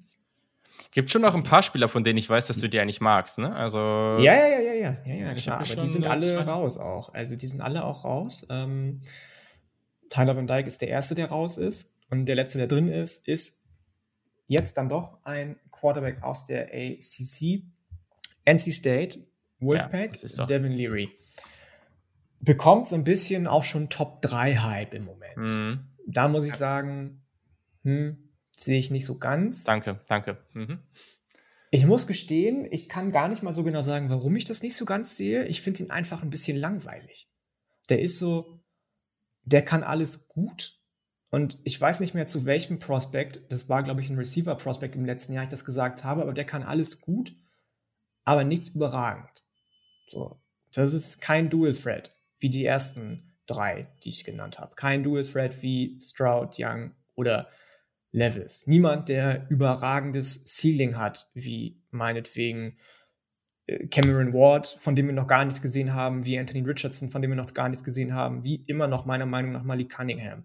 Das ist niemand, der eine überragende Armstärke hat. Aber der hat eine gute Armstärke. Der hat tollen Touch und Zip unter oder am Ball, gute Accuracy, kann auch jeden Wurf. Und was mich am meisten beeindruckt an dem, ist, wie gesagt, kein Dual Threat, on the run ist der quasi nicht existent. Der ist nicht mal wie Sam Howell jemand, der Plays retten kann mit seinen Füßen. Macht er nicht. Ähm, was ich aber geil finde an dem, und das fand ich immer, fand ich immer schon geil an College Quarterbacks, ist, dass der sowas von selbstbewusst in der Pocket ist und klatsch ist. Der ist quasi Baker Mayfield, Baker Mayfield und Baker Mayfield mal drei der ist sowas von der Leader des Teams, ist sowas von derjenige, der vorweggeht mhm. und ist sowas von derjenige, der dir ganz genau sagt, so pass auf, Junge, dieses Play, dieses Play, dieses, dieses Play. Der braucht Dave Duran als Head Coach quasi gar nicht. Der ist der Playcaller in der NC State Offense und ähm, das fand ich bewundernswert. Wie gesagt, mhm. niemand, der in irgendwas überragend ist, aber so selbstbewusst, so spielintelligent und so sicher, dass ähm, ich glaube, dass der zumindest eine Quality-Backup-Rolle in der NFL locker übernehmen kann. Wenn nicht sogar noch mehr. Wenn nicht sogar eine Starterrolle mit Level. Ja, super interessant. Also, du hast jetzt gleich ein paar, Dinge aufgegriffen, die ich genauso hier in meinem Dokument stehen habe. Deswegen machen wir den Podcast zusammen. Yes. Äh, also, ich, ich sage auch gar nicht mehr jetzt alle, ich ratter jetzt gar nicht alles runter hier, was ich zu ihm geschrieben habe ich glaube, es wird große Fans von ihm geben und es wird viele geben, die diese Meinung haben, wie wir sie haben. Und man muss jetzt nochmal abwarten. NC State wird eine potenziell sehr, sehr gute Saison spielen. Also wir werden yes. viel von ihm sehen. Ich habe mir aufgeschrieben hier in meiner Zusammenfassung, ist er Sam Howell in weniger talentiert. Howell war athletischer und hatte den besseren Arm, aber eben seine Leistung im letzten Jahr nicht so konstant. Das ist eben bei Leary besser. Und Absolut, ja. Bei Leary ist Absolut. halt, ne, der hat ein 35 zu 5 Touchdown zu Interception Ratio, der geht sehr sicher mit dem Ball um, der macht wenig Fehler aber der spielt halt so krass Dinken Dank, ne? Immer ja. den Checkdown, immer so fünf Yard Pass hier, sechs Yard Pass da. Oh, I don't know. Also, der hat schon irgendwie was. Und gerade stimme ich dir zu, gerade, ich glaube, dass der, ich bin mir ziemlich sicher, dass der gedraftet wird. Ich glaube, gerade schreit der wirklich so sicherer Backup-Quarterback. Vielleicht wird das mehr, keine Ahnung, ne? Also, NC State hat ja auch äh, wirklich ein super spannendes Team, auch offensiv. Mal gucken, wo es hingeht. Ah, aber gerade sehe ich das irgendwie noch nicht. Und gerade auch, ich glaube, hatte nicht Dane Brookler oder so den in der ersten Runde? Oder wer war das? Irgendwer hatte den in der ersten nicht. Runde. Make Hyper? Und keine Ahnung, ich, ich meine. Wobei der kommt mehr später aus mit seinen Boards eigentlich. Ja, ich glaube, es war Dane Brookler. Und das ja. ist ja auch alles sehr, sehr früh, keine Frage. Aber ich meine, wir haben gerade gesehen, was mit Sam Howell, die sind ja auch vom Bodytype relativ ähnlich. Ähm, beide eher so ein bisschen breiter gebaut, aber klein. Ähm, und der hat mich sehr stark an ihn erinnert, eben ohne diese Upside-Elemente. Und wir haben ja gerade gesehen, was mit Sam Howell passiert ist. Das Umfeld ist besser, das wird man auch auf dem Feld sehen. Ich glaube, der ist wirklich draftable, aber halt auch nicht viel mehr. So. Okay. Last und jetzt tue ich mich, ach Mann, ich dachte irgendwie von meinen Top-Spielern werden mehr gezogen, weil jetzt tue ich mich total schwer. Ich habe hier irgendwie mehrere Spieler, die ich jetzt hier noch gerne nennen würde. Äh, Okay, also ich nenne kurz die drei Spieler, die jetzt hier für mich in der Verlosung sind. Das sind einmal KJ Jefferson von Arkansas.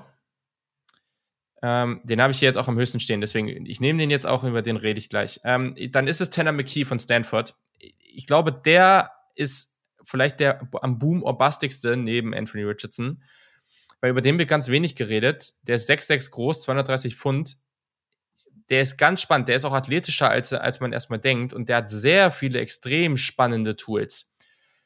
Da muss, der muss noch viel zusammenbringen. Aber es, also, es kann sein, dass wir erstmal überhaupt gar nichts von ihm hören. Aber es kann auch schnell so sein, dass wenn Stanford irgendwie gut reinstartet, dass wir hier, dass wir hier potenziell einen First-Round-Quarterback haben. Ich halte das nicht für komplett unrealistisch. Ähm, genau. Und dann ist es Jake Hayner.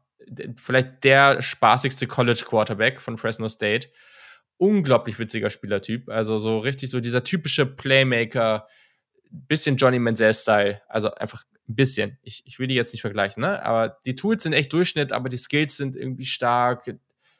Ja, ist einfach so ein richtig cooler, abgezockter College Quarterback, der einfach unglaublich viel natürliches Gefühl im Arm hat. Der macht richtig Bock.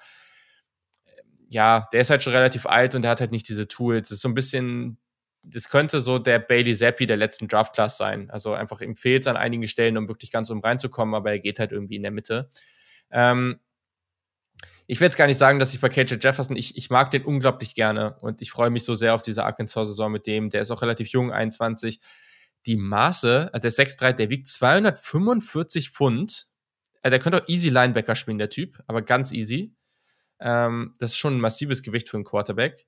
Aber mal gucken, also ich bin gespannt, wie es jetzt ohne Traylon Burks in dieser Offense wird. Der ist super ruhig in der Pocket, sehr, sehr gelassen. Der hat teilweise echt coole Deep Balls mit tollem Placement, hat er gegen Auburn im dritten Viertel einen tollen rausgehauen. Der hat auch einige Improv-Skills, also äh, man erinnere sich an den äh, an den Fake Jump äh, Ball oder Jump Pass, äh, den er den er dann da angebracht hat. Das war irgendwie total lustig. Der ist halt wirklich dieser übertrieben physische Runner. Und das, klar, ne, mit 240, 250 Pfund, ähm, der ist ganz schnell mit einem Arm, mit einem Arm zu Boden zu bekommen. Auch relativ agil für die Größe auch noch. Also ich, ich mag den als Runner sehr, sehr gerne ähm, und glaube auch, dass diese Physis übertragbar ist. Der hat halt coole Elemente in seinem Passing Game, aber die Accuracy und das Placement ist schon noch up and down. Also ich finde auch die Awareness von, also einfach sein Gefühl für, woher der Druck kommt, der steht halt sehr, sehr gelassen in der Pocket, ne? Und dann manchmal kommt der Druck und da hat er nicht so die Super Pressure Awareness. Das sind alles so Elemente. Mal abwarten, wie das jetzt dieses Jahr wird. Aber wenn der einfach einen guten Schritt macht und dann diese Mischung mit, mit dieser Physis im Running Game, dann kann ich mir schon vorstellen, dass der an Tag zwei geht. Aber es kann halt auch sein, dass das dann relativ schnell klar wird, dass der als Passer nicht gut genug ist und dass das da nicht ausreicht. Ne? Ähm, trotzdem, spannender Spieler. Ich mag den unglaublich gerne. Relativ jung, gute Maße, groß, schwer, äh, guter Arm. Mal gucken, wo es hingeht für ihn. Wollte ich hier jetzt gerne. Ultra spannend. Ultra spannende Klasse sowieso, wie gesagt. Ähm, ja. Das sind jetzt noch einige, die wir gar nicht genannt haben. auch auf meinem Board immer noch, ob das jetzt Grayson McCall ist, ob das mm. Hendon Hooker ist, Cameron Jared. Ward von Washington State, der jetzt transferiert ist aus der FCS, Jaron Hall von BYU, Keaton Slovis, der eine Do-or-Die-Saison mm. für Pittsburgh spielen darf oder wird, nachdem er ja bei USC dann auch irgendwann verletzt raus musste, genauso wie JT Daniels, der bei West Virginia spielt. DJ Uyangalele haben wir noch gar nicht angesprochen, der als noch größeres Talent ja. als Trevor Lawrence ja, galt. Der könnte das ganze hat. Ding komplett aus dem so, Leben schießen. Der könnte alles aus ja. dem Leben schießen, wenn der mal sein, ja. sein Potenzial entfacht. Ne? Klar muss man bei dem sehen, ähm, wie auch ähm, Clemson allgemein diesen ganzen Coordinator-Wechsel verkraftet, aber er hat auf jeden Fall jetzt immer noch eine Bomben-O-Line, hat jetzt wieder gute Receiver am Start. Wenn der mal in der Offseason gesagt bekommen hat, du Junge, ähm, sag mal, willst du eigentlich auch gedraftet werden? Dann kann da einiges passieren, bei dem auch noch, glaube ich. Ähm, den hat wahrscheinlich dazu niemand auf dem Zettel, bis auf eine Seite. Ich weiß gar nicht, wo das genau war. Ich meine, bei Sports Illustrated habe ich den an drei gesehen. Und da habe ich schon gedacht, ja. okay, das ist aber eine sehr große Projection, nach dem, was er bis jetzt nur gezeigt hat. Ähm, ja. ja. Aber auch der. Talent ist, drauf. Talent ist ohne Ende da, ne? Für Jokovic auch, ne? Boston ja, College, voll, den mochte voll. ich ja auch so ultra gerne. Same. Nach seiner Verletzung. Äh, mein, ich ich, ich habe nicht mehr viel Hoffnung, aber. Äh, Brandon mein, Armstrong von, von Virginia stimmt. ist, glaube ich, noch so eine Wildcard. Voll, unbedingt. Die, super Receiver haben die, also ganz, ganz interessant. Ihr merkt, ihr, ihr merkt hier, ne, wir reden hier andauernd über die ACC. Ähm, einmal noch im Westen. Ja, total. Ich, ich, Man sagt ja immer, dass es so eine, so eine ähm, richtig shitty Conference ist, aber ich finde die ACC in den letzten Jahren so spannend. Ja, voll. Also mega, so, genau. Und dann im Westen, ich muss ihn noch einmal nennen, ich habe nicht mehr so viel Hoffnung, aber wenn, dann ist er natürlich der äh, in meinem Herzen der Nummer 1 Quarterback, äh, DTR, Dorian Thompson Robinson, muss ihn noch mal erwähnt werden. Ich habe es noch nicht ganz aufgegeben. Ja, dann müssen wir auch, auch mal Bo Nix nennen bei Oregon jetzt, hallo. Ja, okay, ciao, Kakao. Also. da war, also, nee, den habe ich wirklich aufgegeben. Und du nee, hast ihn angesprochen, ne? Also Cameron Ward bei Washington State, die, wir haben den noch nicht spielen sehen auf diesem Level. Aber der könnte auch so eine komplette Wildcard, weil der ist auch ultra spannend. Ähm, deswegen, ja. ich, ich freue mich tierisch drauf. So, und jetzt, ich, ich spreche es jetzt nicht aus. Wir hatten eigentlich was Cooles geplant jetzt hier noch an der Stelle. Es ist jetzt schon ziemlich spät hier. Die Folge ist noch nicht irre lang für unsere Verhältnisse, aber es ist relativ spät.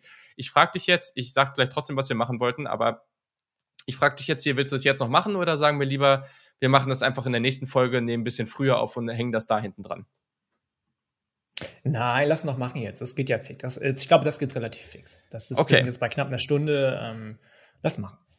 Okay, okay. Ja, weil wir äh, gedacht haben, es ist ja, es ist ja, es ist ja, ja, ja, ich dachte, wir machen das jetzt einfach so. Ähm, es ist Offseason und äh, muss ja nicht immer nur um Football gehen und äh, gibt ja noch mal so ein paar andere Elemente, die wir immer ganz gerne reinbringen, auch gerne in Q&As, Fragen zu äh, sonst was und äh, ja, Off-Topic-Geschichten.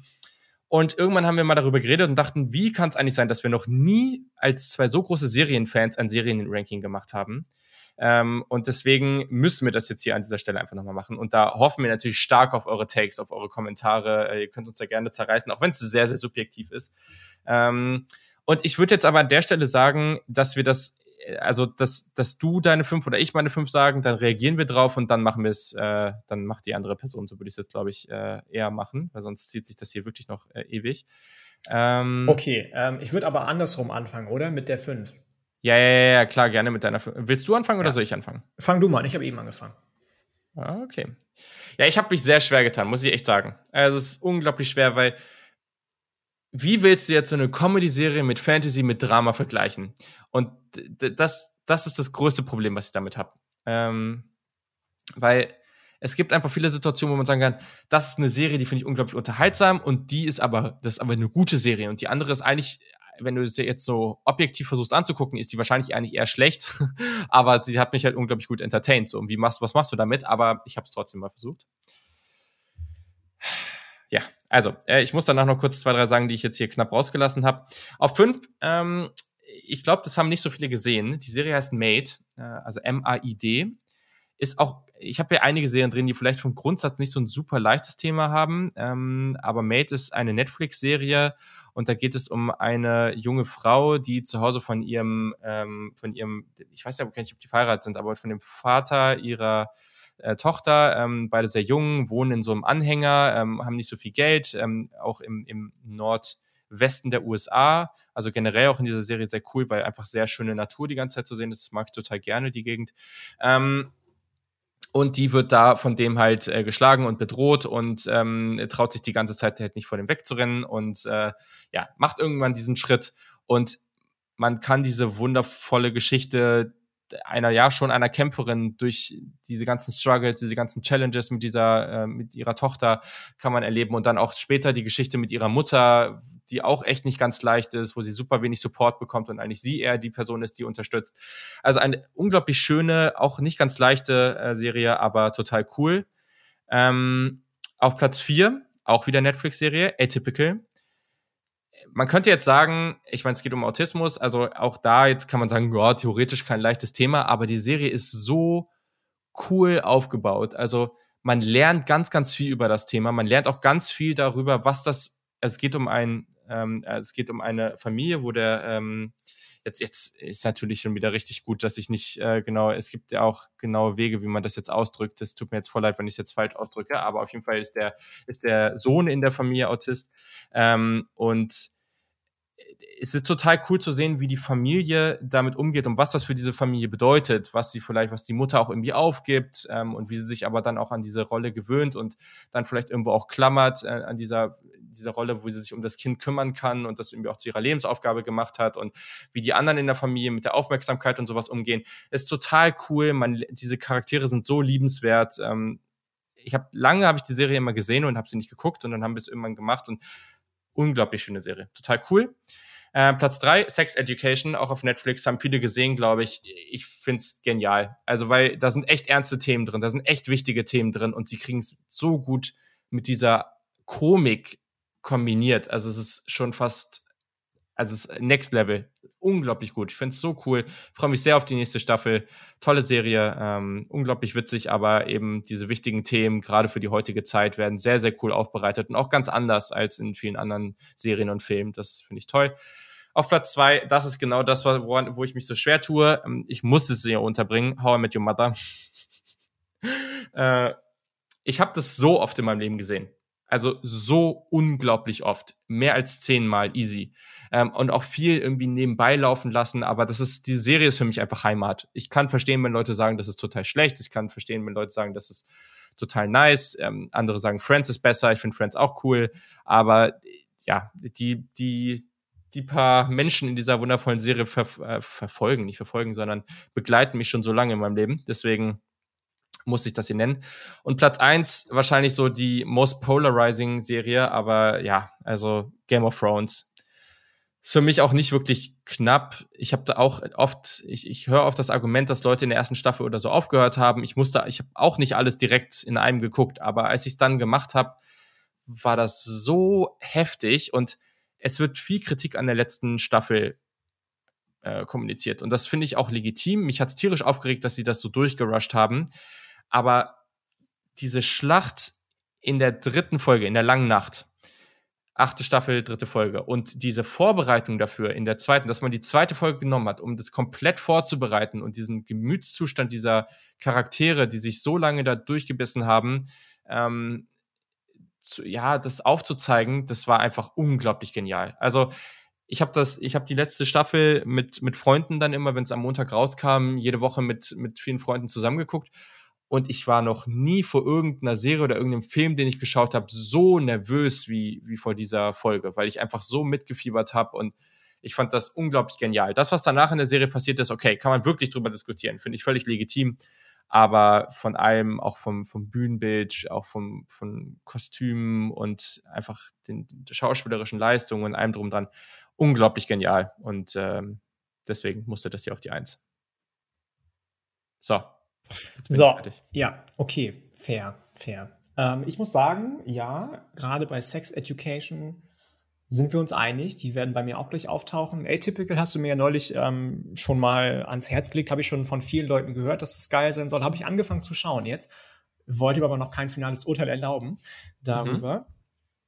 Ähm, ich fange mal an mit meiner Nummer 5. Meine Nummer 5 ist ähm, eine der so wahnsinnig vielen Anwaltsserien, die es im Fernsehen gibt und die gefühlt auch immer auf Vox laufen im deutschen Fernsehen, die aber so ganz anders als alle anderen ist. Und zwar ist das Suits, weil die irgendwie ah, Witz und Charme nice. hat, im Gegensatz zu so anderen Dingen ja. wie, ähm, lass mich lügen, How to Get Away with, nee, nicht das, das ist von Netflix, How to Get Away with Murder, wie heißt denn das nochmal? Ähm, auf jeden Fall egal. Es gibt ganz, ganz viele Anwaltsserien auf Vox immer und auf Kabel 1. Suits ja. ist auch eine davon und trotzdem keine davon. Ähm, das spielt im wunderbar jungen Setting irgendwie, aber trotzdem ist es ernst. Es ist eine tolle Chemie zwischen beiden Protagonisten, die beide, ohne irgendwie überzeichnet zu sein, äh, trotzdem völlig schamlos jeden Stereotyp ihres eigenen Genies, das sie darstellen, dir zeigen und, und äh, ja, darstellen doppelt gemoppelt, gerade der Ausdruck. Mhm. Ähm, noch viel besser finde ich aber alle Sidekicks. Also egal, ob das jetzt Rachel ja. ist mit äh, Meghan Markle, Donna, Jessica, Lewis. Ja, Donna. Donna ist der Hammer. also die, die, die wirklich, erstmal ist das eine tolle Schauspielerin, die Rolle ist toll, schöne Frau. Sorry, aber das muss man auch mal sagen dürfen. Ähm, und ich finde Louis fast noch geiler. Also am Anfang dachte ich immer so, was bist du für ein Dude, als ich die Serie geguckt habe. Aber je länger die Serie wurde, desto mehr versteht man, was das eigentlich für ein Charakter ist. Der ist sowas von missverstanden. Er ist gnadenlos loyal mhm. seiner Kanzlei gegenüber, möchte nur das Beste für die Kanzlei, ist ein toller Anwalt, möchte eigentlich nur von Harvey und später auch von Mike akzeptiert und respektiert werden als mhm. Teil mhm. dieser Gruppe, ähm, aber hat einfach ein Ego, das viel zu groß ist und kann nicht akzeptieren, dass es dann doch Leute gibt, egal was für ein guter Anwalt er ist, die bessere und vielleicht auch menschlichere Anwälte als er sind. Ähm, ganz, ganz toller Charakter, ganz, ganz toller Sidekick, ähm, tolle Serie. Nummer vier. Der, der, der, der, der, sorry, der eine Punkt, den ich dazu habe, ist, das haben viele Serien. Diese Serie ist am Anfang lange gut und am Ende sehr gut. Was mich tierisch stört, ist dieses, es ist immer der gleiche Ablauf in den Folgen und irgendwann wird es zu viel. Also es ist, das irgendwann stimmt, hat das, das irgendwann hat es so ein, ganz großes Tal und da musste man sich durchkämpfen. Und das hat mich das ein bisschen gestört. Das stimmt. Aber da ich gehe vollkommen mit. Unglaublich genial. Muss ich auch, muss ich auch ein, eingrätschen nochmal, weil du gesagt hast, am Ende ist es wieder gut. Das fand ich zum Beispiel schwierig. Das einzige Mal in dieser Serie, in der es kein jede Folge ist gleich Ablauf gab, war, war Staffel 5, Staffel 6, als es um diese Gefängnis-Story ähm, mhm. ging. Ja. Und das hat mich genervt irgendwie weil das sich so lange hingezogen hat und immer wieder ja, auch dann fair. doch auch gleich abgelaufen ist, von wegen, er wird, Mike wird verprügelt, Mike wird erpresst, dann ist dies, dann ist das, dann kommt er raus, dann muss er wieder rein. Wir hätten mal sagen sollen, dass es hier potenziell Spoiler gibt. ja, sorry.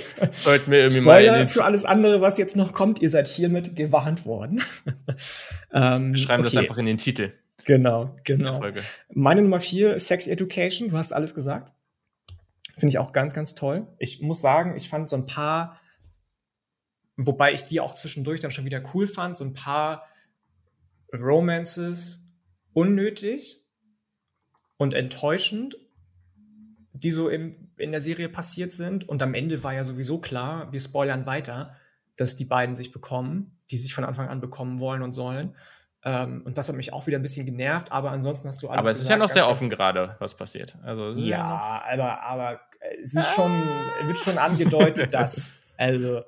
Ja, klar, ähm, aber ja, mal gucken. So, und naja, ist ja auch egal. Auf jeden Fall hast du schon vieles Richtiges gesagt. Meine Nummer vier. Ähm, Nummer drei, und ich bin dann jemand, der auf der anderen Seite der Skala steht, die du eben angesprochen hast, ist bei mir Friends. Ist, ich mag ja, auch How Met Your fair. Mother, ich mag Big Bang Theory, gar keine Frage. Ich mag sowas wie Community, ich mag sowas wie ähm, nicht so New gerne viele andere, aber ich mag äh, Family, äh, äh wie heißt das? Ähm, ähm, nicht Family Guy, äh, American, wie heißt das? American? Nee, bei denen bin ich raus. Uh, nee, New Girl, das wäre jetzt Fam meine nee, sechs das gewesen. Meine, das meine ich nicht, das meine ich nicht. Ich meine nicht Family Guy, ich meine nicht American Dad, ich meine Modern Family. Entschuldigung. Ah, ah, Modern Family. Ja, ja auch lustig auch lustig, mag ich alles. Friends ist für mich trotzdem ja. the one and only. Also Verstehe ich weiß gar nicht, ob es das Wort gibt. Romedy, so zwischen Romance und Comedy. Mutter ja. aller solcher Sitcoms. Ähm, ja, das stimmt. Im Gegensatz zu How Met Your Mother schaffen die das immer mal wieder, wechselnde Szenarien und Szenerien vor allem in die Serie mit einfließen zu lassen. How Met Your Mother ist dann doch immer entweder in der Wohnung von Marshall und Lily oder im, nicht immer. Nicht in der immer. Bar, aber meistens. Ja, auch bei Friends spielt sich viel im Café oder in Monikas Wohnung ab. Trotzdem habe ich das Gefühl, dass die Szenerien da dann öfter wechseln. Guckt euch die Folge mit Joey im Museum an, ist großartig. Ähm, alle Figuren, und das ist der große Unterschied zu How I Met Your Mother, finde ich, da schafft es nur eine Figur, Robin, ähm, durchlaufen einen Prozess und einen Progress, der ihren Charakter formt und stärker macht, ohne dass sie ihre Identität verlieren, ohne dass sie bleiben, wer sie sind und ohne dass sie den Charme behalten, der sie von vornherein ausmacht und mhm. auch die mhm. Schwächen behalten, die sie von vornherein ausmachen. Und alle sind irgendwie so ein, so ein Team. Und du merkst in dieser Serie, spannend, die mögen sich. Bei How Met Your Mother habe ich oft das Gefühl, je öfter ich es gucke, klar, man wird auch älter und versucht irgendwie zu analysieren. Geht mir wie dir. Ich habe diese Serie bestimmt zehnmal gesehen, also How Met Your Mother oder noch mhm. öfter. Aber je öfter ich die Serie gucke, desto mehr bekomme ich das Gefühl, alle haben irgendwie so ihre eigene Agenda. Und vor allem mhm. Ted ist einfach super egoistisch in allem, was er macht und entscheidet. Immer. Ähm, deswegen mag ich Friends ja. deutlich, deutlich lieber. Fair. Meine Nummer zwei. Ähm, ich finde es krass, dass du beide nicht hast in deiner Top 5. Ähm, meine Nummer zwei ist Dark. Und das ist für mich einfach ah. eine einzige Mindfuck-Serie. Ja. Und ich hätte auch gut und gerne die an letzte Stelle setzen können in meinem Ranking, aber ich finde die einfach so besonders und hm. ausnahmslos, dass die damit rein musste. Erstmal die beste wahrscheinlich und die immer als einzig erfol erfolgreich produzierte deutsche Serie. Hm. Ähm, und die hat ein Setting, das immer gleich bleibt, ohne langweilig zu werden. Es ist immer düster von der ersten bis zur letzten Sekunde in immer jeder Folge. Dark. Ha. Immer dark, absolut. Ja, scheiß Wortspiel, aber es ist so. Ähm, hat in jeder, in jedem Ende jeder Folge einen What the fuck-Moment gehabt, der mich zurückgelassen hat mit Hä? Ja. Was denn jetzt? So, und ich dachte, ähm, krasse Plot-Twists innerhalb der Serie. Hm.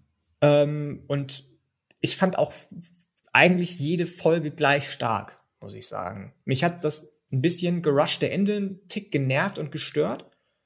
Aber ansonsten fand ich die so heftig gut einfach, diese Serie, dass ich die zu weit oben mhm. ranken musste tatsächlich. Mich hat Jonas auch wieder ein bisschen, also wir spoilern weiter. Jonas hat ganz, ganz, ist der Hauptcharakter in Dark, einer der beiden, hat irgendwie auch eine ganz komische Entwicklung, ganz komisches Storytelling, sodass man mhm. am Ende fast mehr mit seinem älteren und mittelalten Ich mitfühlen kann, als mit seinem jungen Ich, der am Anfang doch immer der ist, wo man sich das Gefühl haben will, oh, der arme Junge und hoffentlich, aber gegen Ende denkt man nur noch, oh, bitte, bitte, verpiss dich. Ähm, ja. Aber sei es drum, ich finde diese Serie wahnsinnig, wahnsinnig gut. Ja, äh, ich, ich muss da auch kurz was zu sagen. Ich finde es spannend. Oh, ich ich habe lange drüber nachgedacht. Also, ich muss auch sagen, zum Beispiel Martha, die andere Hauptrolle, ähm, gespielt von Lisa Vicari, ein, ein ganz großer Fan von ihr. Ähm, oh, wobei die oft komische Rollen hat, finde ich. Ich mag die ja, super gerne, aber die hat oft ganz fragwürdige Rollen. Ja, ich, ich okay. Also nicht fragwürdig, aber ich mag die Rollen oft nicht, die sie spielt. Ja, okay, fair. Ähm, also, was man halt sagen muss, es wird in dieser Serie halt wirklich nicht gelacht, ne? Also, dass die, das ist, auf der einen Seite ist es unglaublich trist und, oh, es ist trist, einfach, du, du nee, ist so richtig ganz unwohl. Aber diese Stimmung, so, die die so da kreieren, irgendwie. Ja, genau, genau, das ist es, beklemmt. Aber diese Stimmung, die die kreieren, ist der Wahnsinn. Diese Musik, die zieht so richtig durchs Mark. Also die ist so, oh, so richtig räudig. Ähm, aber, also ich finde es unglaublich genial. Wir haben, wir haben das mit Freunden zusammengeguckt immer. Und dann war es halt auch öfter so, dass wir dann irgendwie fertig waren für den Abend und dann, dann konntest du irgendwie zwei, drei Tage nicht gucken und du wurdest zurückgelassen. Echt wie so ein, also mm, mm. so richtig wie ausgekotzt und liegen gelassen, weißt du? Also ja, richtig ja. so, du, was soll ich damit jetzt tun? Ähm, aber das, was mich ein bisschen stört, diese Elemente mit dem, also diese, diese nächste Ebene, das war ja noch okay. Aber dann die dritte Ebene war mir irgendwie too much. Also irgendwie so die letzte Staffel, ja, das war mit einem ja, Einsprung, okay, da ich sagte so, fair. warum muss das jetzt auch noch sein? Also das habe ich, das war mir dann irgendwann, das war ja heftig, wenn du, erstens musstest du gefühlt mitschreiben bei dieser Serie. Zweitens, war das so, die, ich meine, das hat ja gedauert, bis die nächste, bis die nächste Staffel rauskam. Du, du hattest keine Chance, du musstest unbedingt nochmal von Anfang anfangen, weil du keine Chance hattest, alles wirklich genau zu verstehen. Entweder ich bin zu blöd, aber ich kenne eigentlich kenne ich nur Leute, die das sagen und teilweise haben die Leute auch mitgeschrieben äh, und oder sich irgendwelche Stammbäume da zurecht. Ja, habe ich auch, so hab ich, kann ich auch Leute, ja. Genau. Und das war schon heftig, aber definitiv eine Serie, die in Frage gekommen ist und die auch mal ganz anders ist. Voll. Ja. Ich muss auch dazu noch sagen, da muss ich dann auch vielleicht mitgehen. Ähm, mich hat auch tatsächlich gestört, dass es, wie du schon gesagt hast, so viele Ebenen gab. Dass so ja. viele Leute auf so vielen verschiedenen Ebenen so viele verschiedene Personen waren. Ja, und dann doch irgendwie dieselbe Person und dann doch irgendwie ähm, miteinander auch alle verbandelt waren. Durch diese ganzen wahnsinnig krassen Zufälle. Ähm, das war natürlich, wie gesagt, dann jedes Mal aufs Neue ein Mindfuck-Moment. Und am Ende, wenn man wirklich diese Serie sehr, sehr gut verfolgt hat und sich zugestanden hat, am Ende zu sagen, okay, ich habe immer noch nicht alles verstanden, den Stammbaum sich angeguckt hat und mhm. dann, dann alles verstanden hat, dann war es auch okay. Aber trotzdem hat mich die Serie mit so ein paar Figuren zurückgelassen, die ich immer noch nicht so ganz durchblickt habe, zum Beispiel. Hannah, also die Mutter von, von, von ja. äh, äh Jonas zum Beispiel, habe ich nicht gecheckt. Die ganze Serie lang. Habe ich nicht gecheckt. Oder Bartosch, habe ich nicht kapiert.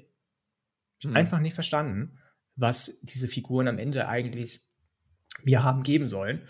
Ähm, und was ich ganz strange fand, war ja, dass sie, wie sie, wie sie dann das Ganze aufgelöst haben mit dem, ähm, was war, war das, war, war er ein Uhr, Uhrmacher oder was, was war er? Ja. Der, ja. ich weiß nicht mehr, wie er heißt. Ähm, ja, ist jetzt auch zu lange her. Ist oh, jetzt ja. auch hm. zu lange her, auf jeden Fall, wie sie es aufgelöst haben. Dass da zwei Leute, die im, oder einer, der in, in drei Staffeln, in zwei, drei Folgen mal kurz vorgekommen ist, als jemand, der ein Kind aufgenommen hat, am Ende der Auslöser war für alles. Das war ja. krass. Und das war mir ein bisschen zu weit hergeholt. Ähm, ja, okay. Aber passte auch zu Dark irgendwie. Passte dazu, muss ich dann auch sagen. Ähm, bin ich gespannt. Genau. Sei es drum, wir haben über Dark jetzt genug gesprochen, meine Nummer zwei. Last but not least, und damit soll es dann auch gewesen sein für heute, meine Nummer eins und wahrscheinlich, du kannst es dir denken, ich bin von der Serie einfach geflasht, habe sie jetzt durchgeschaut. Es kommen noch zwei Folgen am 1. Ju Juli. Stranger ah. Things, ähm, fantastisch. Einfach die beste Netflix-Serie ever, die jemals produziert wurde. Ähm, wunderbare Coming-of-Age-Story. Ähm, Staffel 2 fand ich nicht so geil. Die ist ein bisschen abgefallen. Im Gegensatz zu allen anderen. Staffel 1, 3 und 4 ähm, bis jetzt. Staffel 2 war so ein bisschen, wir machen weiter mit Spoilern. Für alle, die es interessiert, hört weiter. Für alle, die nicht gespoilert werden, macht aus, meinetwegen. Ähm, da kommen auf einmal Kinder rein, die auch Kräfte haben, genauso wie Al, beziehungsweise 11 oder 11. Ähm, die aus dem Nichts kommen, aber auch wieder verschwinden dann, wie sie aufgetaucht sind. Ganz, ganz komisch. Wahnsinnig toller Soundtrack, wahnsinnig tolle Szenerie, super, super gutes CGI, wo ja gerade in den ganzen Superheldenfilmen immer viel gemeckert wird ähm, im Kino. Tolle Charaktere, Hopper ist fantastisch, Max ist ein ganz, ganz wunderbarer Charakter, die eingeführt wird in der zweiten Staffel die einen Tod verkraften muss von ihrem, ähm, ich weiß gar nicht, ob das richtiger Bruder oder Adoptivbruder ist oder Stiefbruder, keine Ahnung. Die Hauptfiguren auch wahnsinnig, wahnsinnig gut. Ich habe von vielen gehört, dass sie mit Staffel 4 nicht so zufrieden sind, weil die die verschiedenen Character Arcs nicht zusammenpassen. Ich finde im Gegenteil, am Ende greifen die alle ganz wunderbar zusammen mhm. und finden doch wieder alle ähm, zueinander. Man merkt auch, dass die Leute älter geworden sind, die diese Kinder spielen und die bleiben nicht in ihren Kindrollen, sondern die dürfen erwachsener werden innerhalb ihrer Rolle, was nicht überall in Serien so ist. Ähm, ich meine, ist jetzt ein scheiß Vergleich, aber Pokémon, ne? erzähl mir mal, dass Ash Ketchum 25 Jahre lang elf ist. ähm, aber scheißegal. Ähm, ja, und auf jeden Fall eine Serie, bei der ich mich jetzt schon freue, wenn am 1. Juli die nächsten beiden Folgen rauskommen, die letzten von Staffel 4 und dann am Ende hoffentlich aufgelöst wird. Auch wieder was, ne, wo ich mir, wobei Staffel 4, ich hab, hast du schon gesehen? Ich habe es gar nicht gesehen. Oh, ach ja, stimmt, hast du erzählt, du hast es gar nicht gesehen. Dann erzähle ich auch nicht mehr, vielleicht guckst du es ja noch, das ist eine tolle Serie. Ähm, äh, wie gesagt, passt alles. Toller Soundtrack, ich liebe die Musik, die sie einsetzen. Ähm, ganz, ganz toll, ganz, ganz tolles Duo auch von Produzenten, die von vornherein gesagt haben, wir haben einen klaren Plan, die nicht wie meinetwegen, ach, was weiß ich, es gibt ja Serien, die werden elendig in die Länge gezogen, weil die mhm. Zahlen stimmen und äh, am Ende gibt es aber nur noch Crap-Folgen seit drei, vier, fünf, sechs Staffeln. Ähm, das ist bei Stranger Things nicht so. Die haben von vornherein gesagt, sie wollen fünf Staffeln machen. Das wird passieren. Die Staffel fünf wird nächstes Jahr wahrscheinlich rauskommen oder übernächstes Jahr, weiß ich noch nicht genau. Von vorne bis hinten tolle Serie, gut besetzt, tolle Szenerie, tolle Story, tolles ähm, Feeling, das dir wiedergegeben wird. CGI stimmt, alles toll. Bild stimmt, alles toll. Wie gesagt, mit Ausnahme von Staffel 2, so die erste Hälfte von Staffel 2 ist ein bisschen shitty, die gefällt mir nicht so gut. Aber ansonsten Banger. Ja. Ich muss sagen, äh, ich, ich habe relativ schnell erfahren, dass es da ja schon einige schreckhafte Momente gibt. Und äh, jetzt, jetzt, ja. Ganz ehrlich, Sag, bei Dark gibt es viel mehr schreckhafte Momente. Hä, bei Dark gibt es aber nur Momente, wo man denkt, dass es kommt, aber nicht einen einzigen, wo man sich wirklich erschreckt. Aber das finde ich noch viel schlimmer. Du denkst die ganze, ganze Zeit, scheiße, ich muss mich jetzt gleich erschrecken. Ich werde mich gleich erschrecken. Und deswegen erschreckst du dich quasi eine Stunde lang durchgängig. Ja, weißt du, kein Plan. Du bist eine ja. Stunde lang in so einer richtig angespannten ähm, Körperhaltung, weil du denkst, jetzt passiert gleich was. Und was richtig schlimm ist, dass dich nicht schlafen lässt. Und bei Dark, bei, bei Stranger Things, kommt das kurz, dann ist es auch wieder gut. Ja, ja, vielleicht mache ich das noch irgendwann. Ich habe da echt, ich bin da, ich bin unglaublich schreckhaft. Also, so, ich bin der Typ. ich so, eigentlich auch. Selbst, bei so, selbst, selbst, selbst bei so Disney-Filmen oder irgendwas, weißt du, und du weißt, dass gleich irgendwas schreckhaft passiert. Es ist über eine Minute lang stehen sie da und warten und gucken immer rechts, links, gucken rechts, links und du weißt, es kommt gleich und ich bin trotzdem die Person, die das Popcorn durch, die, durchs ganze Kino schmeißt. Aber weißt du, kann ich, kann ich verstehen. Geht mir auch so, geht mir ähnlich. Ähm, weißt du, Profi-Tipp jetzt, und wahrscheinlich ist das richtig, richtig pussy-like jetzt, aber ich bin relativ gut auch darin zu erkennen, wann es dann kommt, dieser Moment. Und kurz davor gucke ich dann halt kurz weg. Nee, und höre nur, was passiert. Nee, bei mir ist es anders. Und das hilft mir. Das Problem, was ich habe, ich bin extrem schreckhaft, auch so im Alltag, wenn ihr zum Beispiel ein Krankenwagen an dir vorbeifährt und so ultra laut ist. Also das Problem, was ich habe, ist das Hören. Also wenn etwas extrem Lautes ah, neben, direkt okay. neben mir, dann erschrecke ja. ich mich massiv. Also was also ich mache, wenn ich, im Ki wenn ich im Kino sitze und es irgendwie schreckhaft wird, halt ich mir die Ohren zu. Hingucken ist gar nicht so das Problem, aber ich mache mir die Ohren zu, weil dann habe ich das Gefühl, ich bin nicht mehr so in der Situation. Wie Cutie wow. Pies. wow. So, jetzt wissen die Menschen hier sehr, sehr viele Details über uns. Sehr schön. Ja, ja, auf jeden Fall. Sehr gut. Ja, äh, andere Sachen, die ich jetzt hier noch, Serien, die ich jetzt noch hinten dran hatte, wenn Meet New Girl, habe ich gesagt, Friday Night Lights finde ich cool. Ja, ich musste irgendwie, ich, ich, musste irgendwie Stromberg hier noch mit unterbringen. Ist einfach zu geil, ja, sorry. Ist einfach zu. Ja. Und eine relativ neue Serie, die ich auf jeden Fall empfehlen kann, ähm, ist Anatomy of a Scandal. Ähm, guckt euch einfach mal an auf Netflix. Auch gar nicht leichtes Thema. Ähm, aber ist echt ziemlich cool. Ist auch so eine ganz kurze Serie. Ich glaube, irgendwie so sechs oder zehn Folgen. Also eine Staffel und dann ist auch durch das Thema ziemlich. Ähm, mhm. Kann ich sehr empfehlen. Äh, sehr, sehr coole Serie. Genau. Habe ich auch schon äh, gehört, Anatomy of a Scandal. Was ich noch ganz nice finde, ähm, weil wir auch schon überhaupt mit dem Mutter gesprochen haben, ist, es gibt jetzt auf Disney Plus, und da haben ja. viele drüber gemeckert, dass es das geben wird, How I Met Your Father. Ja. Ist eine Serie, die ähm, quasi das gleiche Thema behandelt und auch im selben Universum spielt wie How I Met Your äh, Mother. Aber wenn du mich fragst, zumindest in der ersten Staffel, die relativ kurz ist, leider. How I Met Your Mother waren ja immer, glaube ich, 20, 25 Folgen. Ja, es war früher halt anders. Ja. Ähm, und die haben jetzt 10 Folgen, so in der ersten Staffel. Ähm, dafür wurden auch alle auf einmal released. Kann man also gut durchbingen. Bing, bingen, wie heißt das eigentlich? Ja, ist richtig. Äh, ja, was denn von beiden? Bingen, bingen. Bingen. Ähm, so, aber ich mochte das. Ich will nicht zu viel verraten, weil du guckst es gerade noch, aber ich mochte die Serie sehr, sehr gerne bis jetzt. Ja, ich finde auch, man kann also bisher, man kann es gut gucken. Also ja. ich war sehr, ich habe jetzt keine hohen Erwartungen gehabt. Nee, ich auch nicht, aber, aber ich war sehr positiv überrascht. Genau, das ja. trifft gut. Genau, cool. So, also, ne, jetzt wir wollen unbedingt eure Rückmeldung haben zu unseren Quarterbacks natürlich und wie ihr das Ganze seht und da auch gerne Rankings, haut das raus, ähm, wie, ihr, wie ihr das gemacht hättet. Äh, super spannend, auch gerade vor der Saison, sich das mal so aufzuschreiben, zu gucken, wo steht man und wie verändert sich das Ganze. Das macht ja irgendwie auch aus. Und natürlich zu den Serien auch eure Takes, weil ich wette, da gibt es 27 äh, Dinge, die wir gesagt haben, die, die ihr uns richtig schön um die Ohren feuern werdet. Aber das ist halt so, wenn man einen Podcast macht So, wir werden das ganz, wir werden das gleiche, was wir letzt, äh, was wir diese Woche gemacht haben mit den Quarterbacks, in der nächsten Folge mit den Nicht-Quarterbacks, also Offensive, Defensive, mit den Spielern für die kommende Draft Class. Aber es ja noch viel mehr Varianz geben dann wahrscheinlich. Also ja, das kann gut sein. Vielleicht das, sollten wir uns äh, da, wir können euch ja mal kurz mit ins Boot holen, vielleicht sollten wir uns da wirklich vorher einen Pool zusammenschreiben, ja. weil sonst ist es ja eigentlich viel zu einfach, oder? Ist halt vor allem auch während der Vorbereitung nicht ganz so easy. Ja, ja. ja guck dir mal 150 Spiele an. ähm, ja, äh, das können wir für, nächstes Jahr wieder. Das können wir tatsächlich machen. Da sprechen wir uns nochmal ab. Ähm, da auch gerne, wenn ihr Vorschläge habt, wer da unbedingt rein muss, schreibt uns. Habe ich ja schon gesagt. der Kick, Twitter und Instagram, hallo derkickoff.de per Mail. Und das war's jetzt auch. Äh, Ende Juni. Wir haben unsere Pause hinter uns. Wir freuen uns wieder zurück zu sein und sind sehr gespannt auf die nächste Folge. Ich glaube, wir haben auch noch übernächste Folge potenziell einen Gast am Start und danach geht's in die Previews. Wir sind heiß wie Frittenfett und äh, ja, war cool wieder mit dir zu schnacken, Yannick. Und auf jeden Fall hat mich auch gefreut. Bin ich, äh, freue ich mich. Genießen den Sommer weiter und dann bis nächste Woche. Habt eine gute Zeit und bis dann. Bis dann. Ciao.